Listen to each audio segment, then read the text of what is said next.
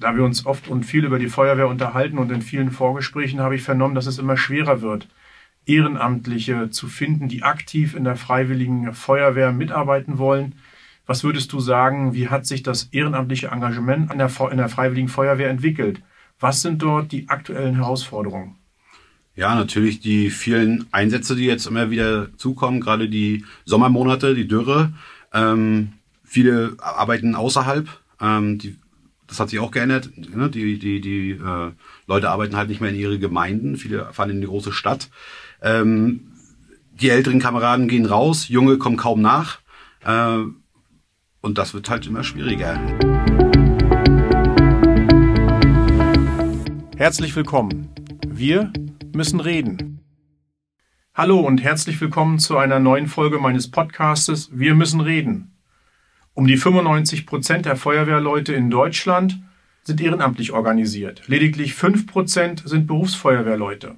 Aus diesem Grund nimmt die Freiwillige Feuerwehr hier in Mecklenburg-Vorpommern mit den rund 26.000 aktiven Kameradinnen und Kameraden in 987 freiwilligen Feuerwehren einen unverzichtbaren Stellenwert ein. Mein heutiger Gesprächspartner Tobias Lemke, vielen auch bekannt als Feuerwehrmann Tobi, ist sowohl in der Freiwilligen Feuerwehr in den Gemeinden Süderholz und Dersekow sowie in der Werksfeuerwehr äh, in Stralsund tätig. Heute wollen wir gemeinsam darüber sprechen, wie es um die freiwilligen Feuerwehren im Land steht und auch, wo aktuell der Schuh drückt. Lieber Tobi, herzlich willkommen. Ja, hallo. Danke für die Einladung. Ich habe dich eben gerade schon kurz vorgestellt. Das Spannende bei dir ist, dass du sowohl seit 2018 in der Werkfeuerwehr in Stralsund als auch ehrenamtlich in der Feuerwehr in der Gemeinde Süderholz und Dersekow aktiv bist.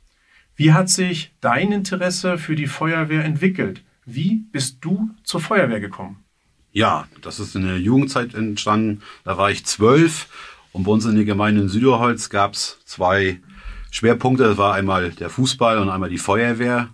Und äh, die meisten von uns sind in die Feuerwehr gegangen das war so ein, so, ein, so ein Gruppenzwang mitzugehen. Und bis heute bin ich dabei und es habe nie bereut. Da wir uns oft und viel über die Feuerwehr unterhalten und in vielen Vorgesprächen habe ich vernommen, dass es immer schwerer wird, Ehrenamtliche zu finden, die aktiv in der freiwilligen Feuerwehr mitarbeiten wollen. Was würdest du sagen, wie hat sich das ehrenamtliche Engagement in der, in der freiwilligen Feuerwehr entwickelt? Was sind dort die aktuellen Herausforderungen? Ja, natürlich die vielen Einsätze, die jetzt immer wieder zukommen, gerade die Sommermonate, die Dürre. Ähm, viele arbeiten außerhalb. Ähm, die, das hat sich auch geändert. Ne? Die, die, die äh, Leute arbeiten halt nicht mehr in ihre Gemeinden. Viele fahren in die große Stadt. Ähm, die älteren Kameraden gehen raus, Junge kommen kaum nach. Äh, und das wird halt immer schwieriger in den nächsten Monaten. Und das ist auch schon seit Jahren bekannt. Ähm, Du kennst ja die Geschichte in Pasewalk mit der, mit den Feuerwehren an den Schulen. Das wird Zukunft sein. Davon bin ich überzeugt. Und äh, ich hoffe, dass es auch äh, in allen Landkreisen angenommen wird und dass wir so äh, praktisch auch die Feuerwehr wieder interessanter machen können. Mhm. Ähm, das ist ein interessanter Aspekt äh, mit äh, der äh, Schule und der Feuerwehr. Aber nochmal die Frage an dich, was kann die Politik in diesem Fall konkret tun? Wo brauchen ähm, Menschenunterstützung, äh, um sich auch für die Feuerwehr aktiv ähm, einzubringen. Ja, wie gesagt, das Thema Schule ist halt ein, ein riesengroßes Thema aktuell. Wir müssen einfach gucken, dass wir in jedem Landkreis vielleicht einen Ehrenamtbeauftragten vielleicht auch hinkriegen, äh, was ja auch schon äh, angesprochen ist in der Politik ähm, das in den nächsten Jahren das abzuwickeln, dass es einen Ehrenamtbeauftragten gibt, der die Probleme, also jede Feuerwehr hat ja andere Probleme. Und das kann halt nicht äh, auf einen Kreis oder auf ein Land abgeschoben werden, sondern dafür muss es eine Stelle geschafft werden im Landkreis, wo sich Leute, wo die Wehrführer äh, sich Hilfe auch holen können, um Feuerwehr Probleme zu lösen, an, an der Basis auch.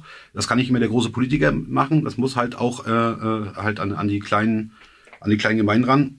Und das wäre so eine Idee. Ähm, und äh, auch an den Schulen müssen wir ran, dass wir in, in den Grundschulen äh, schon Ausbildung machen, wie zum Beispiel den Truppmann-Lehrgang, um, um die Kinder zu zeigen, was ist Feuerwehr, ähm, den Notruf wählen, äh, erste Hilfe leisten, äh, zu üben. Das sind so die Grundkenntnisse, um die Kinder das in schmackhaft zu machen, weil wir haben halt große Konkurrenten. Ich finde die Konkurrenz Mitstreiter, ja, Fußball, Reiten, es gibt viele Sachen, äh, aber da müssen wir uns halt äh, durchboxen. Mhm. Also ein, ein, Stück weit ist es sozusagen auch die Konkurrenzsituation, die dazu führt, dass eben viele Angebote für Kinder und Jugendliche doch da sind. Und da konkurriert die Feuerwehr in dem Sinne mit. Und äh, so wie du das gesagt hast, bei dir war es im, Gruppenzwang gewesen, äh, ist das eher die Frage, wie können wir sozusagen auch früher mit der Feuerwehr bei den Kindern und Jugendlichen stattfinden. Äh, das ist so ein bisschen das Thema ja dabei, ne, wenn wir in die Schule wollen. Genau. Wir müssen halt die Jugendfeuerwehr ein bisschen stärken, vielleicht auch ein bisschen Geld in der Hand nehmen und das so ein bisschen ja, wir sind halt nicht mehr 1990, wir sind 2021. Äh, wir müssen da auch ein bisschen moderner werden. Ne? Äh, Gerade iPads äh, oder auch digitaler werden, auch in den Feuerwehren. Und da muss die Politik in den nächsten Jahren vielleicht auch äh, sich äh, mit engagieren. Mhm. Ja, das, du sprichst das so ein bisschen an, ähm, die, das Thema Zukunftsfähigkeit und das, äh, das Thema äh, einer äh, zukunftsfähigen Feuerwehr, äh, das, äh, das zu schaffen, das beschäftigt mich durchaus sehr. Da geht zum einen ja nicht nur um den ehrenamtlich aktiven Kameradinnen und Kameraden, wofür wir gerade auch schon ein bisschen oder worüber wir gerade gesprochen haben, sondern auch um die Ausstattung der Feuerwehrleute. Was sind da aktuell die größten Baustellen aus deiner Sicht? Vor allem die Beschaffung moderner Feuerwehrfahrzeuge ist ja aktuell ein wichtiges Thema. Genau, also die Politik hat in den letzten Jahren, gerade unter Lohns Café und jetzt auch Herrn Renz, Gas gegeben äh, mit diesem 50 Millionen Paket äh, Feuerwehr, was uns sehr, nach, äh, sehr geholfen hat und nach vorne gebracht hat. Strategiefondsmäßig gab es viel Geld äh, für Schutzbekleidung. Ähm, dank der CDU muss man auch mal so klipp und klar sagen. Und ähm, ich weiß auch bei dir im Landkreis hast du Gas gegeben und da die Feuerwehren ausgestattet mit und das muss weiter passieren. Ähm, schade ist, dass es nicht alle Feuerwehren noch nicht wissen. Das ist vielleicht auch nochmal ein großes Problem. Wie kriegt man das hin, dass zu 100 Prozent die Feuerwehren das wissen, wo man Geld beantragen kann für Schutzbekleidung? Ähm, aber ich sag mal, viele Feuerwehren haben es gemacht. Das ist der erste Anfang. Jetzt mit den TSW-Geschichten, äh, die dieses Jahr noch äh, äh, ausgeliefert werden sollen, die ersten Fahrzeuge. Ähm, das ist der nächste Schritt. Der andere Schritt ist nachher die großen Fahrzeuge. Ähm, die ersten HLFs, du kennst ja in deinem Landkreis, die ersten HLFs sind jetzt auch schon wieder 20 Jahre alt. Da muss man sich nachher auch wieder Gedanken machen. Also Ne, wir, wir, wir müssen da immer dranbleiben, äh, digitaler werden, ähm, die Fahrzeuge werden schneller, elektromäßig, äh, großes Thema, ist auch nochmal so ein Thema, wo wir äh, äh, Schulungen anbieten müssen an der Landesfeuerwehrschule, ist meiner Meinung nach, mhm. äh, die ganzen Elektrosachen, auch ähm, was Hybridfahrzeuge angeht, ist noch ein riesengroßes Thema, äh, wo, wo wir Nachholbedarf haben. Und ähm, aber ich denke mal, wir sind auf den richtigen Wege, gerade in den letzten vier, fünf Jahren. Äh, und da sollten wir einfach dranbleiben. Also äh, technisch gut ausgestattet zu sein, ist, glaube ich, für alle, die da ehrenamtlich tätig sind, ganz, ganz wichtig, denn die Einsätze finden zu Tages- und Nachtstunden 24-7 ist ja äh, die Einsatzbereitschaft sicherzustellen.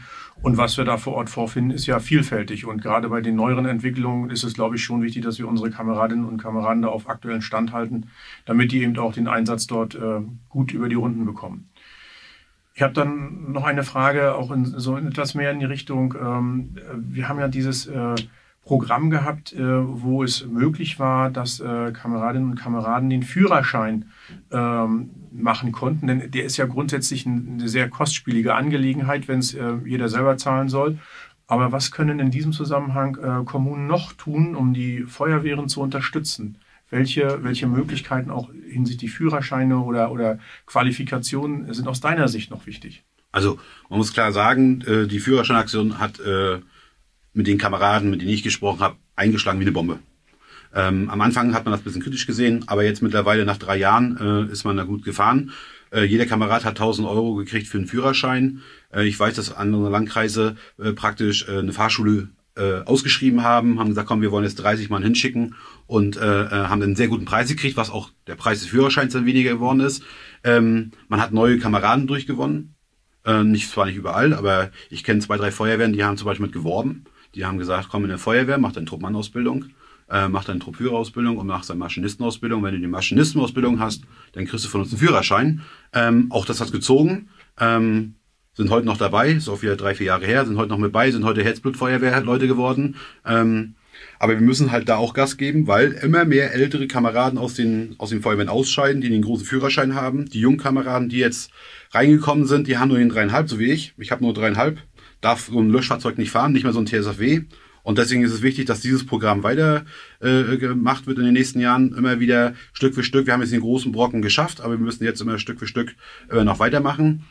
Und dann haben wir das große Thema immer noch Aufwandsentschädigung. Das ist mein, mein großer äh, Punkt, den ich immer noch so höre bei anderen Feuerwehren. ähm, was einmal die Ämter entlastet. Äh, sie brauchen nicht 1000 Quittungen ausfüllen, ähm, sondern man bezahlt eine Aufwandsentschädigung, eine normale Summe. Ähm, man hat das auch schon mal ausgerechnet, dass pro Einsatz ne, die Kosten der Pieper, äh, die Reinigung der Privatklamotten, die, die, die äh, Abnutzung des Fahrzeuges, Tank etc. Ähm, ungefähr 7,50 Euro beträgt aktuell. Und wenn man dann sagt, komm, 7,50 Euro oder wir machen 10 Euro pro Einsatz, das ist eine Entschädigung, das ist kein Verdienst, das ist einfach eine Entschädigung für den Kameraden, für seine Kosten. Und da müssen viele Gemeinden noch nachlegen, weil viele Gemeinden das überhaupt noch nicht auf dem Schirm haben. Ähm, viele Kameraden kriegen keine Entschädigung, auch wenn es ihnen zusteht. Da muss noch ein bisschen, vielleicht auch die Politik noch ein bisschen nachhaken und ein bisschen äh, äh, strenger werden mit den Kommunen. Ähm, und dann haben wir natürlich das große Problem, dass die Kameraden immer weiter außerhalb arbeiten ähm, und am Tage keiner da ist, wie du es schon gesagt hast. Die Einsatzbereitschaft am Tag ist ein richtiges Thema, gerade für viele Viren äh, im ländlichen Raum. Ne? Genau. Und das ist das, das wird bestimmt sicherlich in den nächsten fünf bis zehn Jahren, denke ich mal, nochmal ein großes Problem geben. Man hat es jetzt gesehen, durch Corona sind wieder ein paar Kameraden ausgeschieden, weil sie einfach ja ein Jahr lang nichts machen konnten. Ähm, ich hoffe nicht, dass es so kommt, aber man sieht, dass die Zahlen immer weiter runtergehen mit den Kameraden. Ähm, die Älteren scheiden aus ähm, und man muss gucken, dass man diesen Abgang irgendwie gestoppt kriegt. Und das kriegen wir halt nur hin, so wie dein Beispiel in Pasewalk mit den Schulen. Das ist meine persönliche Meinung. Und ich denke, äh, damit kann man so, so, so einen Absturz der Kameradenanzahl äh, stoppen. Hm. Also früh anfangen ist eigentlich das Mittel der Wahl, äh, denn wer frühzeitig an die Feuerwehr rangeführt wird, der, der hat auch ein offenes Herz und wird sich auch wahrscheinlich eher einbringen als jemand, der da spät mit Berührung hat. Ne? Ja, genau. So kommen wir langsam zu meiner letzten Frage. Und ich habe jetzt äh, einige kleine, ganz kurze, knappe Fragen an dich. Und äh, ich bitte dich einfach mal ganz kurz und knapp darauf auch zu antworten. Ein Feuerwehreinsatz, der mir am meisten in Erinnerung geblieben ist, ist? Der erste Einsatz auf der A20. Ähm, ein Impuls an die Politik. Weitermachen. 50-Minuten-Paket war der richtige Ansatz. Weitermachen. Das Besondere am Beruf des Feuerwehrmannes ist? Die Uniform. Okay. dein, dein Lieblingsort in MV? Mein Lieblingsort bei meiner Familie zu Hause. Wir müssen reden. Was möchtest du mir noch mitgeben? Ja, also wenn die CDU es wieder schafft in den Landtag, und ich hoffe es, dass wir weitermachen mit den äh, Feuerwehrthemen, dass wir die Feuerwehrthemen weiter ranschieben und äh, auch die Kirchensanierung äh, finde ich ganz super äh, weitermachen ähm, und natürlich auch für die Kommunen, dass die Kommunen auch handelsfähig bleiben und auch in den Dörfern sich weiterentwickeln können. Das hängt alles sehr miteinander zusammen. Kommune ist auch ein Stück weit Kirche und äh, die Feuerwehr ist von der Kommune nicht zu trennen. Ein rundes Paket. Hab vielen Dank und äh, danke, dass du da warst. Vielen Dank für die Einladung.